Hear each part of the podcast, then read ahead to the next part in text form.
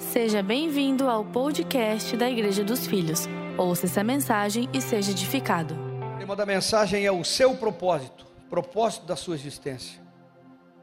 Propósito que pouco é falado, pouco é pregado e, consequentemente, pouco é compreendido por, pelos, pelos crentes, pelos filhos de Deus, pelas pessoas envolvidas com a fé e com a igreja.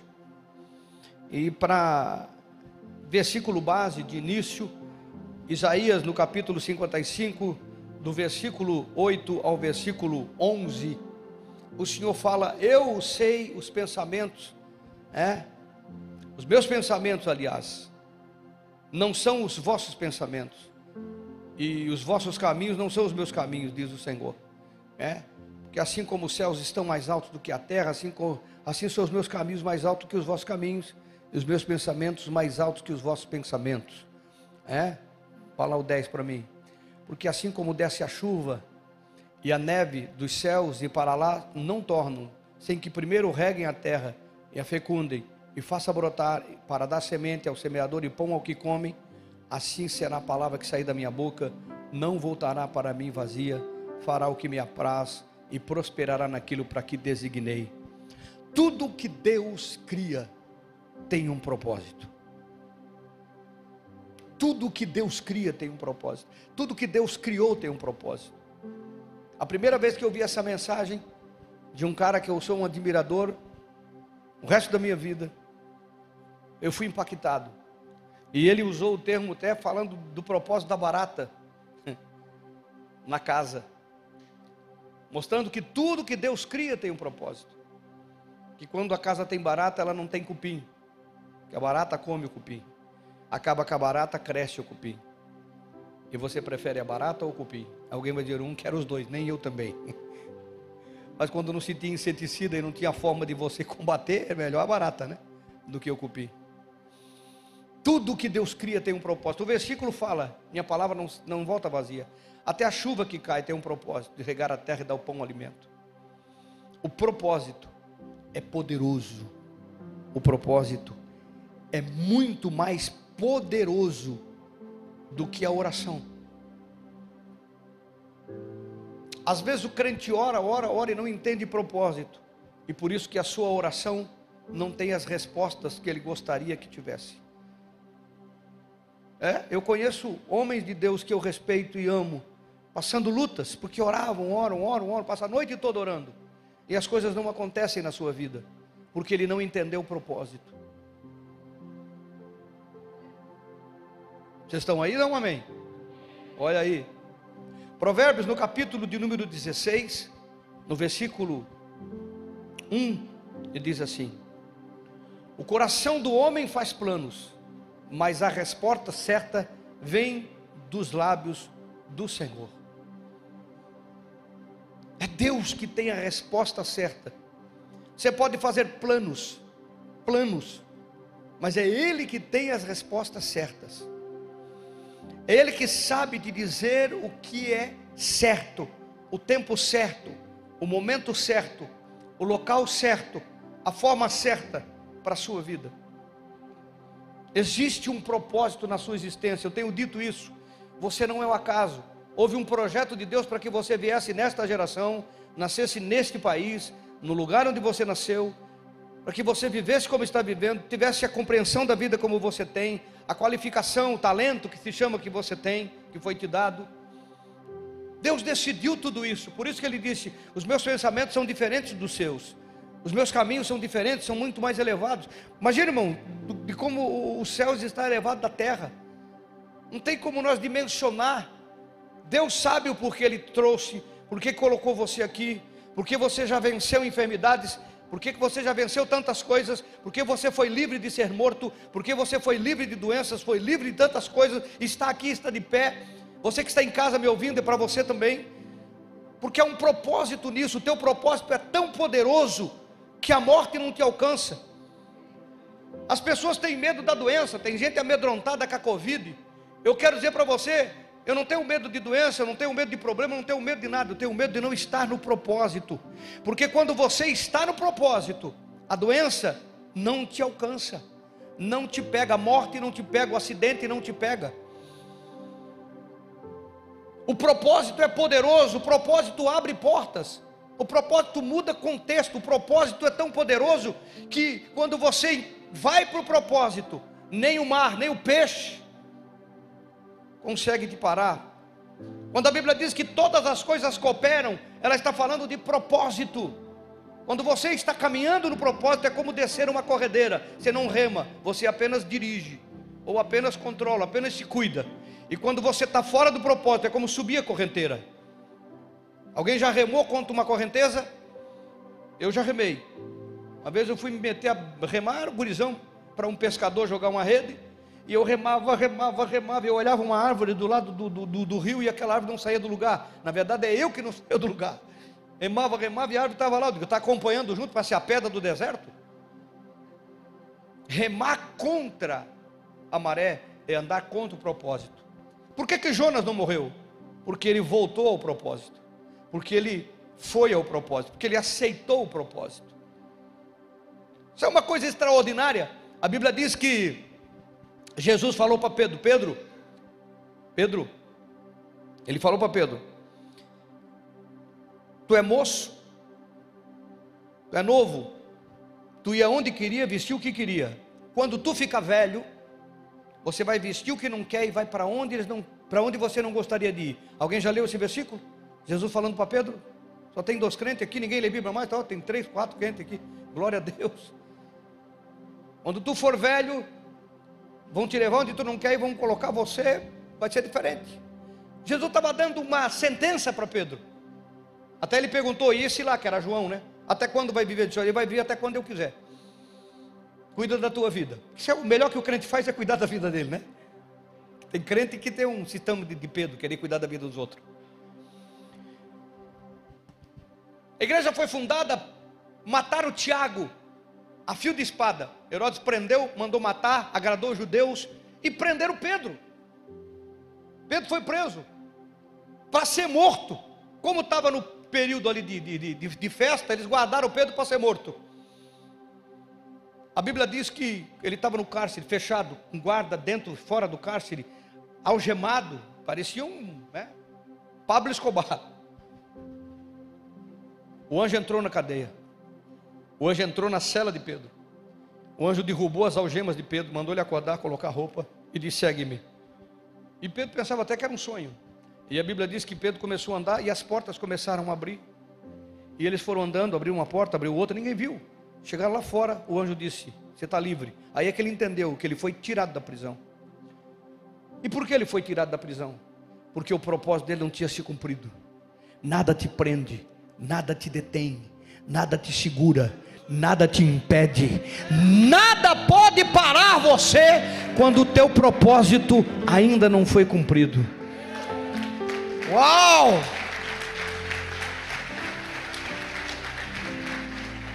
Alguém pensa que foi Davi que venceu o gigante? oh, Davi venceu o gigante, não, foi o propósito. Ele foi ungido rei, ele tinha que se tornar rei, ele tinha que ser o rei. O profeta foi lá na casa de Jessé, Todos os filhos apareceram, Davi chegou por último, ele ungiu Davi, o Espírito veio sobre ele, ele tinha um propósito, e ele tinha que cumprir propósito. O gigante ficou lá berrando no, no meio da, do, do, vale, não tem, não tem ninguém para lutar, Davi disse, eu vou. Davi não tinha nem noção do que estava fazendo. Quando o gigante viu Davi, disse, mandaram um cachorro para lutar comigo, menosprezou Davi. Só que o gigante não entendia de propósito, nem Davi entendia de propósito. Porque não é porque você compreende, é quando você está dentro dele. E quando você compreende, cem vezes melhor, não tem dúvida nenhuma. E a Bíblia diz que Davi jogou uma pedra. Você acha que uma pedra pode matar um gigante, irmão? Você acha que foi a pedra de Davi, a funda de Davi que matou o gigante? Ah, cá entre nós.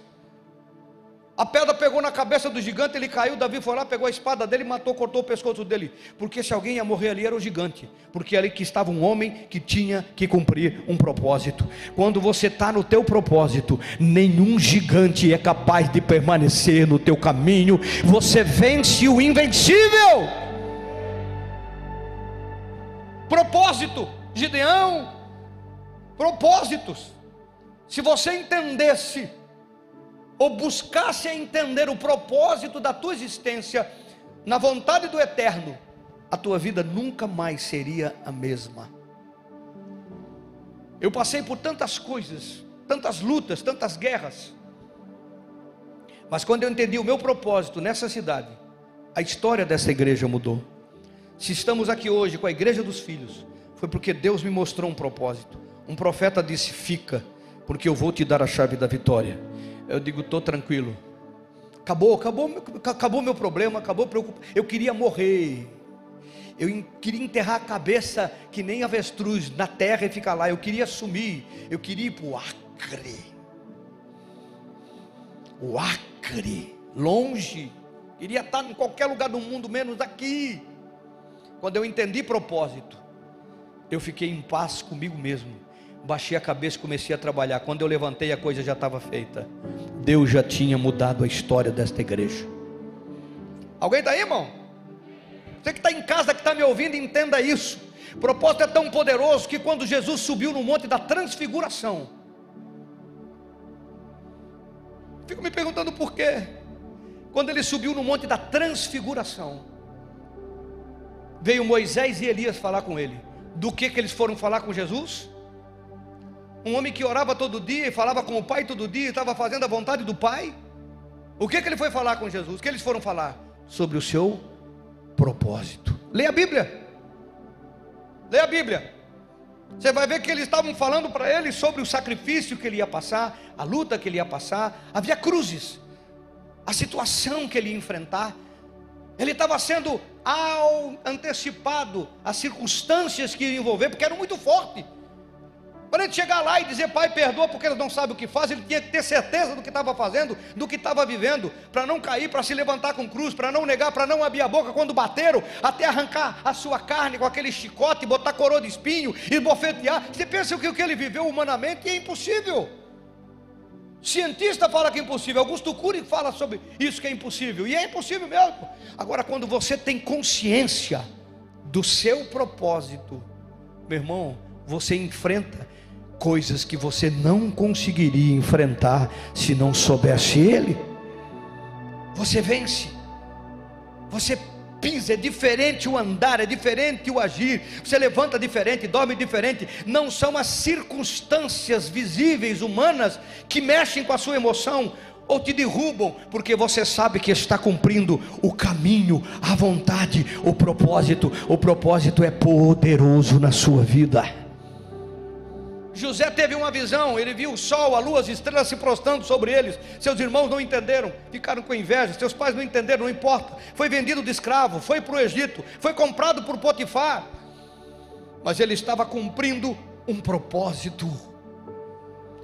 Propósito quer dizer que tudo vai ser fácil, que tudo vai ser agradável, mas tudo vai dar certo e tudo vai sair conforme o Eterno quis, e você vai receber a sua coroa de glória, o seu galardão. Você vai chegar quando terminar essa existência, como cantou a pastora Daiane, o que é a minha vida diante da eternidade, você vai receber aquilo que está preparado, que os olhos não viram, os ouvidos não ouviram e não entrou no coração humano. Alguém dá um glória a Deus aí não? Propósito é mais poderoso que oração. Propósito é mais poderoso do que qualquer coisa. Se você entendesse só isso que eu estou falando, você mudaria a tua busca. As pessoas buscam aquilo que já é delas. Fazem campanha, corrente, oração para buscar aquilo que já está preparado para você que já foi abençoado com toda a sorte de bênção nos lugares celestiais. Alguém está me ouvindo não? Já é seu. Elas buscam aquilo que já é delas. Nós vamos falar de Isabel e Maria. De manhã eu falei bastante de Isabel, vou falar de novo, que é muito importante. Mas Maria aceitou o seu propósito. Maria disse: Cumpra-se minha vontade do Altíssimo, eis-me aqui. A virgem engravidou. Depois ela casou-se com José. Depois Jesus nasceu. Ela estava cumprindo o propósito. Quem está me ouvindo? Cumprindo o propósito. Qual foi o momento que você viu Maria orando por recurso? Qual foi o momento que você viu José orando por recurso? Senhor, estou aqui com Maria, nós estamos aqui na manjedoura, estamos passando um momento difícil, como está difícil para nós aqui, Senhor, o Senhor está vendo, nós estamos sem grana. Qual foi o momento que você viu essa oração? Não existiu essa oração. Mas a Bíblia diz que quando Jesus começou a ser gerado, distante, Deus dispôs três reis, três homens, três pessoas que eram ricas, que pegaram seus tesouros, incenso, ouro e mirra, que são pessoalzinho do presépio que no Natal vai aparecer daqui a pouco. E eles viajaram distância muito grande, muito longe, para chegar até onde Jesus estava. Vimos a sua estrela, conta a Bíblia Sagrada. Vimos a sua estrela. E a Bíblia diz que eles chegaram ali aonde Jesus estava. E eles depositaram aos pés do Senhor ouro, incenso e mirra, seus tesouros. Quem está aí, irmão? Não foi oração, foi o propósito. Quando Maria aceitou o propósito, Deus mandou o recurso.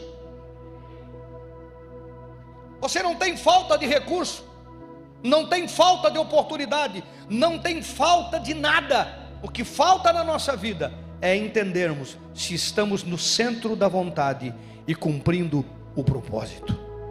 Porque quando você está cumprindo o propósito, as coisas cooperam. As portas que se abram têm que se abrir, as que se fecham têm que se fechar.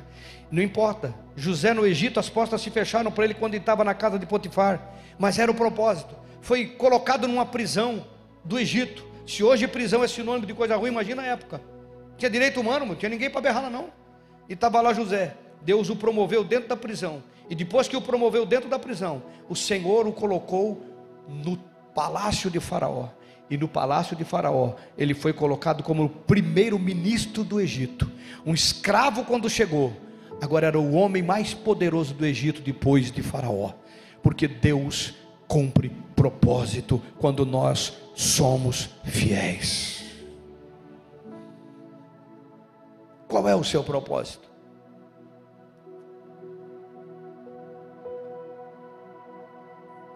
Essa é a maior pergunta da sua vida. Entender ou começar a entender isso, é a grande mudança da sua existência, como da minha, como da nossa. A igreja às vezes não se, se dá conta dessas realidades. Livro de Lucas, no capítulo 1, do versículo 5 ao versículo 45, o escritor Lucas, o médico, começa a escrever dizendo: Teófilo, eu fiz um compêndio das dos acontecimentos por ordem, para que nós compreendamos a veracidade dos fatos, para que a nossa fé seja embasada em fatos que se cumpriram verdadeiro, e colocou por ordem. O livro de Lucas começa assim. E ele começa contando o começo da história. E ele fala de duas mulheres. Ele fala de Isabel e fala de Maria. Dois extremos. Uma virgem que engravidou e uma senhora idosa que engravidou. Primeiro ele fala de Isabel, João Batista, o precursor. E a Bíblia diz que ele aparece para o esposo, fala com ele e disse: Olha, tua mulher vai ter um filho. Irmãos, o nascimento de João Batista se assemelha a Isaac, porque era uma senhora de idosa com um marido idoso que nunca gerou filho e que de repente gerou uma criança. É o sobrenatural. Esse foi o tempo que Deus escolheu para cumprir a vontade dele na vida de Isabel e na vida de Zacarias. Ele era sacerdote, João nasceu de uma linhagem de sacerdote, tinha esse propósito, por isso que Jesus se sujeitou a ele no batismo, porque Jesus era sujeito à lei. O propósito estava se cumprindo. O anjo apareceu para Maria e disse: você vai ficar grávida. Ela disse, mas eu sou virgem. Vai ser grávida do Espírito Santo, vai gerar sobre ti o Filho de Deus, o Messias, o Salvador, a profecia se cumprindo. E ela disse: Cumpra-se em mim a vontade do Altíssimo. Quem está aí, irmão? Quem está aí? Quem está aí? Quem está aí? Uma senhora idosa aceitou ser mãe, porque uma vida inteira estava buscando ter um filho.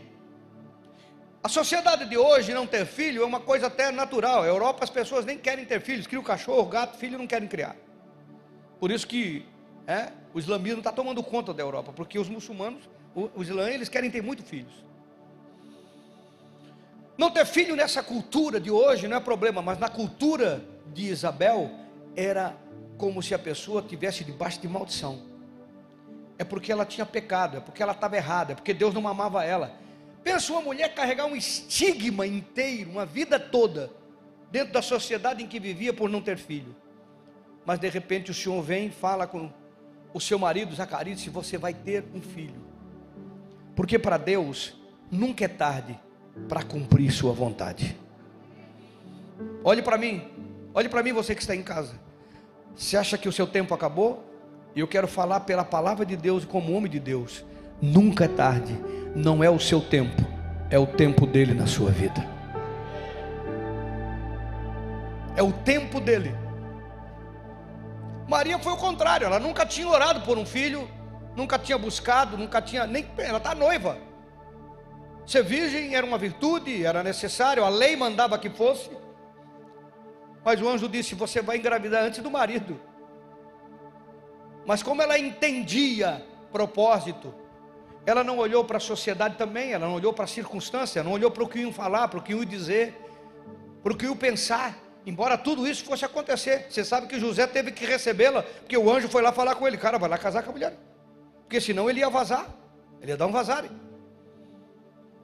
vai lá casar com a mulher. Você tem que assumir aí a, esse filho adotivo. Alguém está aí não? Que coisa extraordinária. Como Deus é um Deus extraordinariamente fiel. Maria disse: cumpra-se. Ela não olhou nada disso. Cumpra-se em minha vontade do Altíssimo. É disso que estamos tratando, o seu propósito. Maria aceitou o seu propósito, descobriu e entendeu que Maria não foi mais do que a mulher que gerou o, o, o Messias. Não existe divindade nisso, não existe sobrenatural nisso, existe obediência. Ela disse sim. E Isabel foi alguém que foi guardado para o tempo. Quando nasceu João Batista, o precursor, a voz que clama no deserto, foi guardado por seu tempo. O seu propósito tem tempo para se cumprir. Não pode ser antes, mas também não pode ser depois e depende do seu envolvimento. Quem está me ouvindo aí? Entender o propósito é entender por que Deus conta com você. Entender o propósito é entender por que, que você vive agora. Por que, que você está aqui. Por que, que você é quem é. Por que, que você tem o que tem. Por que, que Deus te guardou de tantas coisas. E continuará te guardando. Entender o propósito é entender essas coisas. Todas elas. Paulatinamente. Alguém está me entendendo, irmão? Quem está recebendo aí? Quem está recebendo? Quem está entendendo? Em casa. É? Eu aprendi com o pastor. Escreve no chat, que é chat? Chat, chat, ou chato, não sei, mas alguma coisa lá. O like acabou da minha vida, tá bom? Presta atenção. No versículo, aqui nós estamos falando de Lucas, no capítulo 1. No versículo de número 13, nós vemos uma coisa importante que eu quero que você entenda sobre propósito e a forma de Deus agir. Está lá, eu quero que coloque isso para mim, versículo 13. Disse-lhe, porém, o anjo: Zacarias, não temas, porque a tua oração foi ouvida, e Isabel, tua mulher, te dará à luz um filho, que darás o nome de João. A tua oração foi ouvida. Quando alguém casa, ele quer ter filho velho ou quando casa? É claro que quando casa quer ter filho novo. Pastor Tiago, quando casou, disse que ia ter 11 filhos. Ele viu que dois é capaz de fazer, desistiu dos oito, nove. Os nossos rebentos, os netos para os avós são os rebentos, né? É assim que fala, não? Os meus são, rebento com sofá, rebento com móveis, rebento com tudo. São os rebentos da gente, não é verdade? Presta atenção. A gente ora para as coisas acontecer cedo. Quando o anjo fala isso, eu fico imaginando, meu Deus, a tua oração foi ouvida. O cara passou uma vida inteira, a mulher passou uma vida inteira, e você precisa compreender isso, Porque às vezes tem pessoas que desanimam, você que está me ouvindo em casa, desistem de Cristo, desistem da fé, desistem de andar com o Senhor, desistem da comunhão, desistem do corpo de Cristo, ah, porque Deus não me ouviu, porque Deus não me atendeu. Quantos que você conhece que estão afastados, são chamados desviados? Afastados de Cristo porque a sua oração não foi ouvida, ela não foi respondida na hora que ele queria. Toda oração que está em alinhamento com o propósito vai ser respondida na hora que o Senhor entender que precisa acontecer. E não na hora que eu entendo que eu quero ter. Foi feliz para Isabel viver uma vida toda estigmatizada por ser uma mulher que não gerava, numa sociedade que dizia que uma mulher dessa era pecadora? Tinha algum problema com Deus, que Deus não amava ela, a vida inteira estigmatizada. Mas a Bíblia começa falando que Isabel e Zacarias eram justos e eram fiéis, continuaram justos, continuaram fiéis, porque não é porque eu oro que Deus vai fazer no tempo que eu quero, eu oro para que eu esteja alinhado com o propósito dele na minha vida. Mas como tem crente que não entende propósito, e daí ele acha que a oração dele vai fazer as coisas de Deus no tempo dele e é no tempo de Deus. Quem está me entendendo, dá um amém. Jesus é um exemplo disso, que não é porque eu oro que Deus vai fazer. Não é porque eu oro que Deus vai fazer. Ah, pastor Herói, então o senhor está falando que eu não preciso orar? Amanhã eu falei isso. Para aí, o Miguel. Não é isso que eu estou falando. Eu estou falando que a oração tem que estar em sintonia, mas tem que se orar porque eu tenho que estar colocando diante de Deus o desejo do meu coração. Preciso colocar, veja a, a, a posição do anjo quando se apresentou: a tua oração foi ouvida, e ele veio por causa da oração. Então eu não estou dizendo que você não deve orar, eu estou dizendo que você não deve fazer expectativas achando que Deus vai fazer o que você quer, quando você quer, porque você quer. Mas quando você sujeita a tua oração, aí você é um filho amado, Jesus estava no Getsemane e ele queria algo que não estava no projeto. Lembra a oração dele? Pai, se possível, passa de mim este cálice. Mas ele entendendo o propósito, ele disse: Todavia, não se faça a minha, mas a tua. Se cada crente que me ouve em casa, cada crente que me ouve aqui, entendesse que a oração não é um documento de imposição ao que eu quero, mas é um alinhamento de propósito ao que Deus já tem preparado, que os olhos não viram, os ouvidos não viram e o coração humano não entendeu. Alguém está me entendendo? Dá um amém aí. Meu Deus. O versículo 8 do mesmo capítulo 1, a Bíblia diz assim, ó. Coloca lá para mim exercendo ele o sacerdócio na ordem do seu turno. Ora, aconteceu que exercendo ele diante de Deus o sacerdócio na ordem do seu turno, coube-lhe por sorte está, segundo o costume sacerdotal, entrar no santuário do Senhor para queimar o incenso. Ele tinha um desejo, o filho veio, João Batista.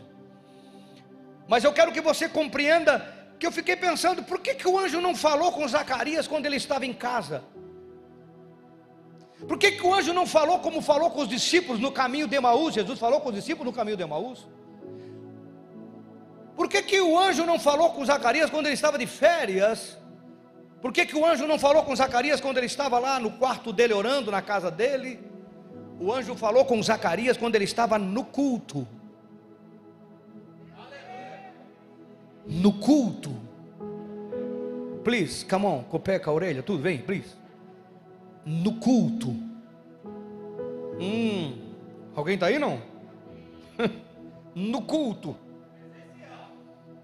Presencial. Porque tem coisas que só acontecem no culto presencial. Que tem revelações na sua vida que só vão ser reveladas aqui no culto presencial porque o Senhor instituiu igreja para estar junto presencialmente. Só quem não lê Bíblia para aceitar essa estupidez que pode ser igreja em casa e não precisa mais frequentar reunião nenhuma, porque a Bíblia fala claramente: não seja como alguns que deixaram de se congregar.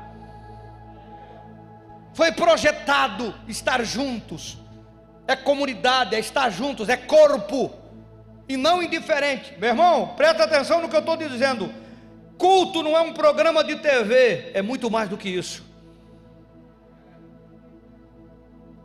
Culto não é um programa de TV, tem coisas que Deus só vai falar no teu coração presencialmente, aqui no culto.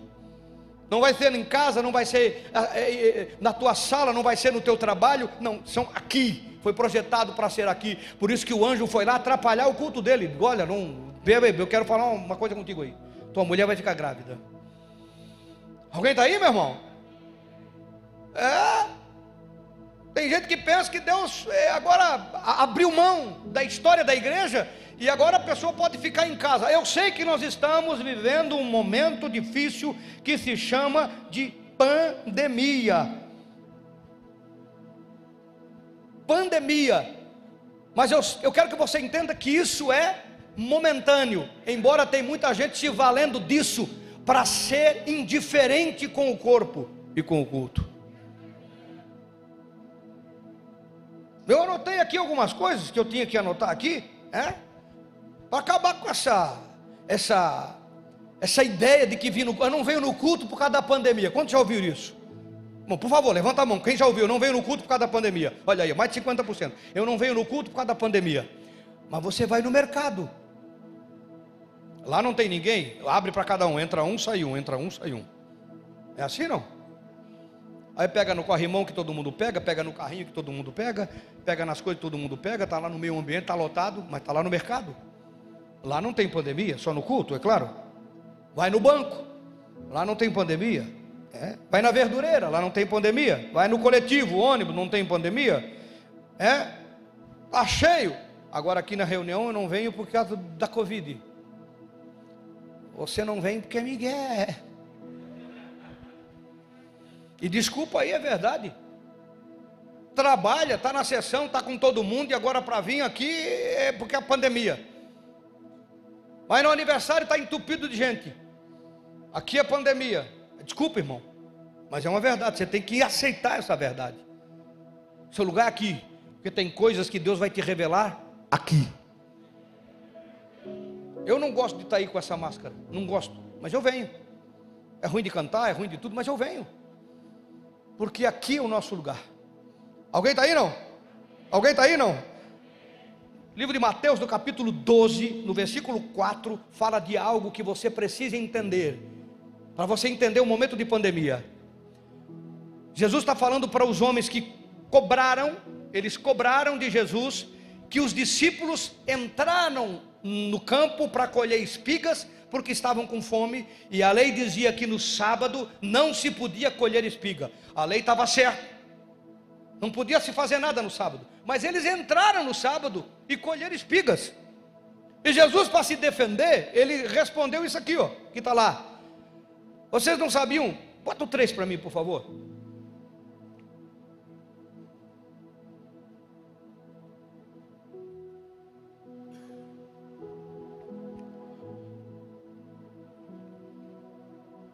Meu Deus, é tão difícil.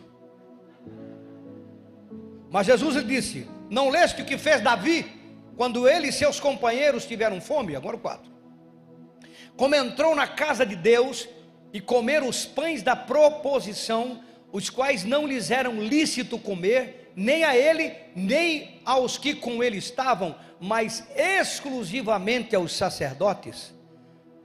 Aqui a Bíblia está nos mostrando, desculpa, a Bíblia está nos mostrando algo que é feito excepcionalmente e não desrespeitosamente. O pão da proposição era só para o sacerdote comer. Davi estava fugindo com aquele pessoal que estava com ele lá no livro de Samuel, Crônicas, e ele então com fome chegou num templo e pediu o pão da proposição que era para o sacerdote comer. Ele comeu, os caras com ele estavam, não podiam comer. Deus não tratou aquilo como maldade. Então, nós estamos vivendo um momento excepcional, não tem dúvida nenhuma. É um momento excepcional. Agora, arrumar isso de desculpa para não se envolver e não estar tá no corpo, Deus está vendo. Você pode dizer o que quiser, Deus conhece o nosso coração, Ele sabe da intenção. Seja verdadeiro, seja sincero. O que é excepcionalmente nós fizemos, por isso que as cadeiras não estão todas. Agora, o que é desrespeitosamente, cada um olhe para si e veja. Tem gente que não vem no culto por causa da Covid e fica postando que está na praia. Tomar uma água.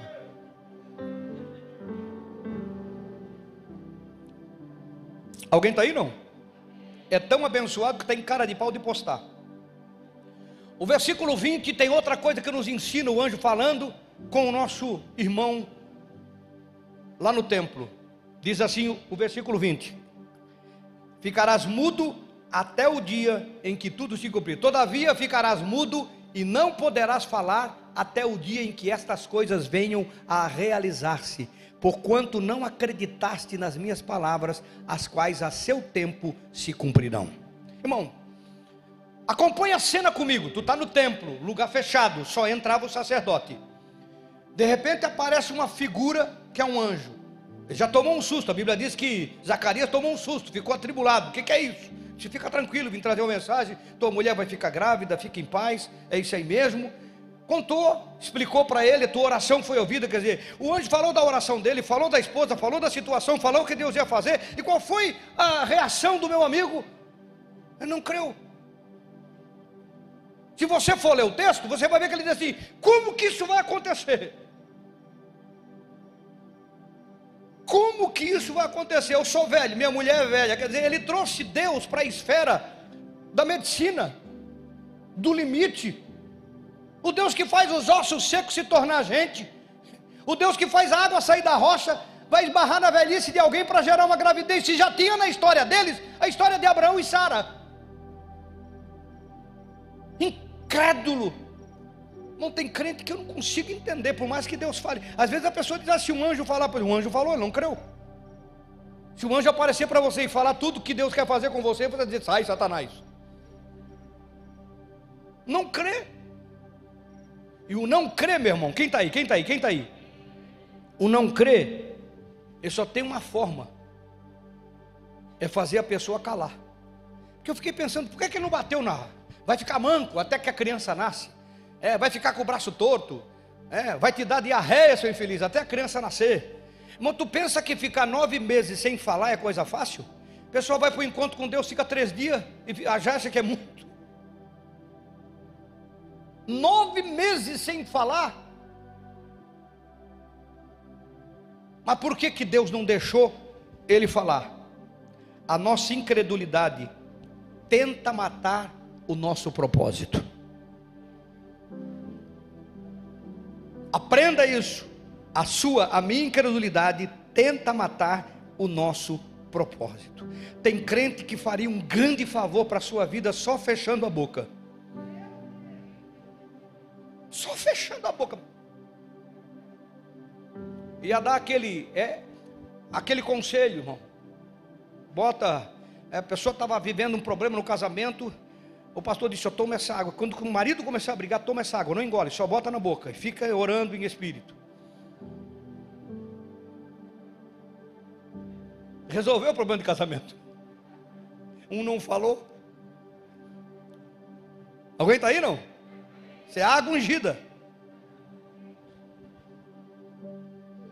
Quantas coisas que Deus quer realizar na sua vida e você mesmo mata. Imagina João, imagina Zacarias saindo do lugar, dizendo: um anjo falou, mas isso não sei como é que vai acontecer. Isso aí é, é uma coisa muito impossível. Isso, isso, isso, isso, isso, isso. E tem crente que mata o seu propósito só falando contra ele. Meu irmão, o será então? Será? Será? O anjo disse: vai ficar mudo, que senão você vai matar o propósito. Tem crente que faria um grande favor para a sua vida, só fa ficar calado, só fechando a boca, só deixar de falar. Eu prego uma mensagem sobre casais, faz muitos anos que eu não prego, baseado no vale de ossos secos. Que o Senhor diz para o profeta: fala com os ossos. ossos secos, ouvi a palavra do Senhor. E eu pergunto: osso escuta? Osso escuta? Você que está em casa, osso escuta? Mas Deus mandou falar com o osso, porque nos faz entender que não importa o que o outro escute ou não, importa que você está declarando aquilo que Deus mandou declarar. E assim, tem gente que faria um bem para si, só fechando a boca, porque quando ele abre não é para vitória, não é para bênção, é para destruição, é para morte. Já não sabemos que o poder que há nas nossas palavras é o poder de concordar com Deus e discordar com Deus. Então, só nos ficar calado a gente já ganha uma vantagem enorme. Mas, como tem gente que usa as palavras para destruir o propósito, destrói o propósito. Como será? Como vai ser? Isso aqui é impossível, isso aqui não dá, lá é difícil, isso aqui não tem como. E a pessoa começa a matar aos pouquinhos, porque ela, às vezes não é que ela vai impedir Deus de fazer o que ele quer, mas ela vai impedir a si própria, porque ela vai desacreditar. E tu sabe que uma pessoa desacreditada, ela perde as oportunidades, e uma pessoa motivada, ela aproveita as oportunidades. Quem está aí? Quem está aí? Quem está aí? Levanta a mão. Quem está aí? Quem está aí? Quem está aí, irmão? Maria, o anjo, foi falar com ela. Isabel, o marido, falou com ela. O que Deus vai fazer na sua vida, não é por causa da sua oração, é por causa da sua obediência. Não vou falar de novo. Isabel orou uma vida inteira, mas permaneceu fiel e obediente, creu e recebeu Zacarias também. Veio João Batista. Maria não orou um minuto. Não estava casada? Vai orar pelo quê? Jesus veio, nasceu e cumpriu o propósito. Qual é a distinção? Uma orou, a outra não. Porque veio a resposta. As duas creram e obedeceram. Se você pudesse falar para o seu irmão, se você pudesse colocar aqui no chat. Obedecer é melhor do que sacrificar, o versículo já diz. Deus não quer a sua oração sem a sua obediência. Ele precisa da sua obediência. A sua oração contribui com você. Quem está me entendendo, irmão? Deus não depende da nossa oração, mas Ele precisa do nosso sim. Cumpra-se em mim a vontade do Altíssimo. A sua oração não antecipa o seu propósito. E a falta da sua oração não atrasa ele.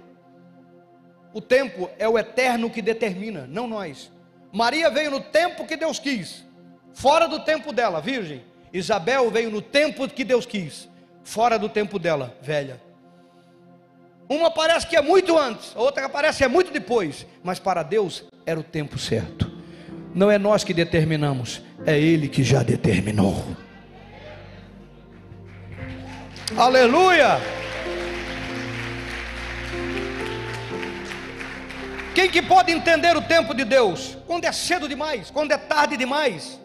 Fica uma pergunta no ar: qual é o tempo certo para o propósito das nossas vidas? Só o Eterno pode responder, só Ele pode dar essa resposta: o tempo de casar. Tem algumas que demoram tanto, vai passando o tempo, que ela chega na fase do versículo: aquele que vier a mim, de maneira nenhuma eu lançarei fora. Está no, né, tá no desespero. Qual é o tempo de casar, irmão? Qual é o tempo de fazer uma faculdade? Eu conheço pessoas que começaram a faculdade com 50, quase 60 anos e terminaram. Você conhece também? Qual é o tempo de montar um negócio? Qual é o tempo, meu irmão, de ter um filho? De assumir um serviço no corpo de Cristo? Não, quando eu fizer isso, daí eu vou eu vou ser apoiador, vou ser cooperador. Não, não é agora o tempo, irmão. Não sabe se está vivo ano que vem, nem eu sei também. Agora é o tempo de se envolver. Qual é o tempo? Qual é o tempo? Qual é o tempo de corrigir um erro? Conheço crente que viveu a vida inteira fumando e era crente, convertido e não conseguia superar isso na sua vida.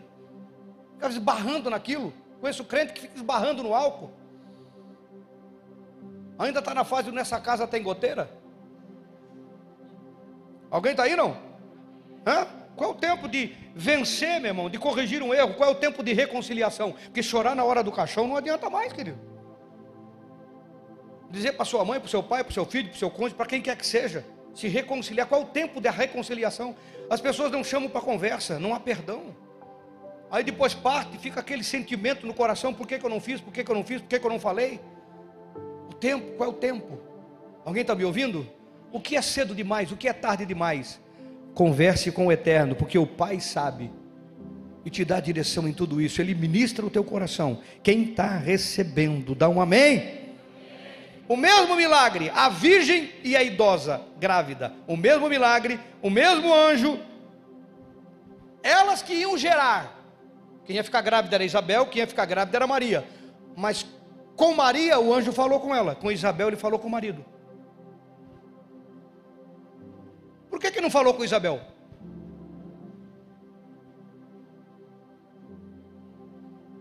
Por que, que ela falou com Zacarias? Por que, que o anjo falou com Zacarias? Porque Deus não quebra princípio. Vou falar de novo. Deus não quebra princípio. Essa é a mensagem. Esta geração precisa entender esta verdade. Deus não quebra princípio. Isabel tinha um marido, cabeça, sacerdote. E Deus não ia falar com ela, ia falar com o marido. Nem as mulheres deram glória a Deus aqui hoje.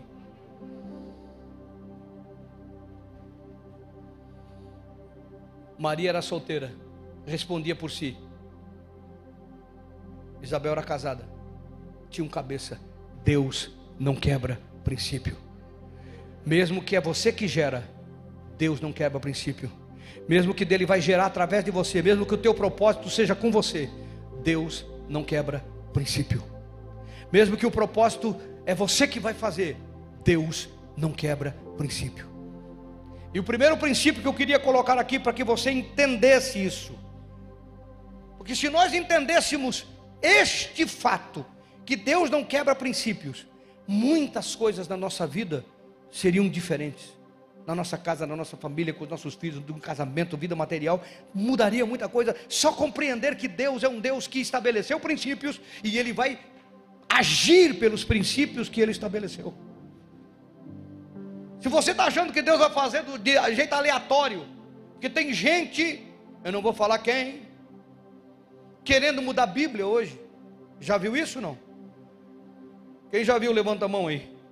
É um bafafá aí no, no, no, na rede social, é? no meio gospel, no meio cristão, no meio católico. Gente querendo fazer uma Bíblia nova, querendo criar, mudar, atualizar. Porque eles não querem se sujeitar aos princípios. Então eles têm que criar os princípios segundo o coração do homem. Pode fazer dez Bíblia nova, só tem uma fundamentada nos apóstolos. E é essa que nós temos que manter a nossa fé como fundamento para a nossa vida, porque é a palavra inerrável de Deus. Agora tem uma geração hoje que quer fazer do seu jeito, ele não quebra princípio. Só entendêssemos isso, que Deus não vai se sujeitar a nós, ele vai cumprir princípio. Com a solteira ele fala com ela, com a casada ele fala com a cabeça, que ele estabeleceu o homem como sacerdote da casa. Ah, pastor, mas o meu marido, problema teu que mandou casar. Casou e não vai descasar também. É, não descasa não. Você que já conhece a verdade sabe disso. Ore a Deus. Ore a Deus para que Ele transforme essa bênção. Alguém está aí não? Estão aí mesmo não? Primeiro princípio que Deus não quebra é princípio de autoridade, irmão. Esse é o fundamento do reino, a autoridade. Deus não quebra, não quebra princípio de autoridade. Muita gente dizendo que é o que não é. Muita gente. Quando os judeus foram falar com Jesus, eles falaram sobre autoridade. Com que autoridade tu faz essas coisas? Cura, liberta, expulsa demônio. Eles não perguntaram de poder, de unção, de estar tá chapado. Ah, uf, ah, estou chapado. Não. Perguntar com autoridade.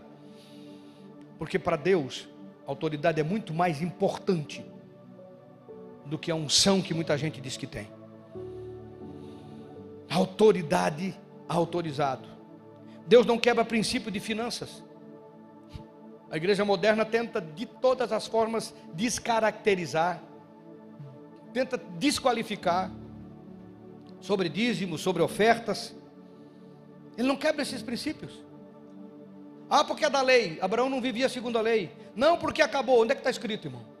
Eu ouço tudo isso, eu vejo os pastores, entre aspas, comentando, falando, tentando, defendendo, brigando. Não, não tem mais, não tem mais, não tem mais. Mas ninguém me mostra onde está escrito. Todo mundo tenta dar uma desculpa.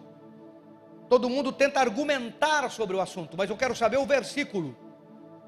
Não tem mais, não existe, acabou sobre determinado assunto. A Bíblia fala do sábado, a Bíblia fala de tantas outras coisas que foram ratificadas na graça. Está no Novo Testamento. Não precisa mais comer negócio de carne, negócio de, de roupa, outras coisas que o judeu tinha, de lavar copo, e todos aqueles costumes do judeu não estão mais na graça.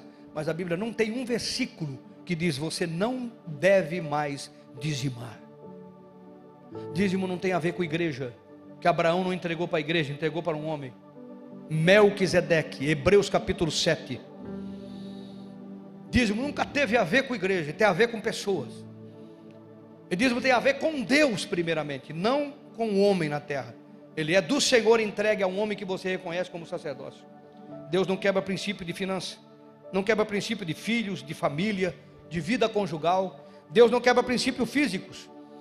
Às vezes a pessoa quer um corpo saudável, mas não cuida dele que Deus deu, e é nosso dever cuidar. Senão, a glutonaria não seria classificada como pecado também, e está na sua Bíblia. Deus não quebra princípio de alma, a sua alma é para ser cuidada também. Tessalonicenses 5,23, Paulo diz que o teu espírito, alma e corpo vá bem. Ele falou dos, das três esferas da nossa existência, dos três seres: o mundo espiritual, o mundo físico e o mundo da alma. Que vá bem, Deus não quebra princípio.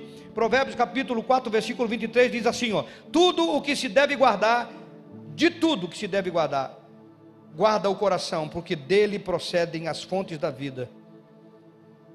O que ele estava dizendo?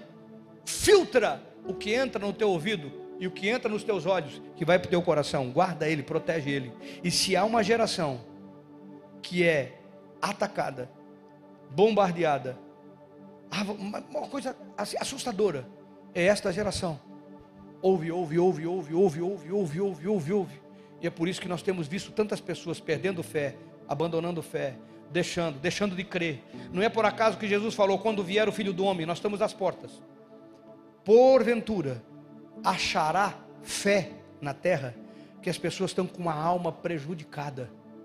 Um pouco do radicalismo religioso que predominou uma igreja tirana de um Deus que só pesava a mão, e agora do extremo de uma igreja mimimi, que Deus não pode nem dizer não para os seus filhos, é só sim. Não pode, não pode ser pai não, da tua profissão, do teu trabalho, do teu negócio, do tempo, de entrar, de fazer, de comprar. Estou falando da tua vida, da minha, da nossa vida. O meu está aqui. Eu estou cumprindo o meu. No tempo que Deus determinou, da forma que Ele quer. Toda transição que vivemos aqui como igreja é tempo de Deus e vontade de Deus. Me considero um pioneiro no fato, às vezes incompreendido, mas eu sei o que Deus tem ministrado, eu tenho crido, e o resultado é bênção sobre a vida das pessoas. Mas o seu propósito, o seu propósito é o futuro, é a segurança, é portas abertas, é caminhos abertos é recursos, é provisão, é saúde, é vitória, é inimigo sendo derrotado, é você sendo um vencedor, é você cumprindo aquilo que o Eterno te trouxe para cumprir. É no momento da guerra, da tribulação, como eu já vivi tantas, você está em paz consigo mesmo, pode estar preso, mas sabe que o anjo vai chegar, a porta vai se abrir, você vai sair, porque há algo para realizar para o Senhor e você está na presença dEle. Fique ligado conosco. Em breve teremos mais conteúdos para abençoar a sua vida.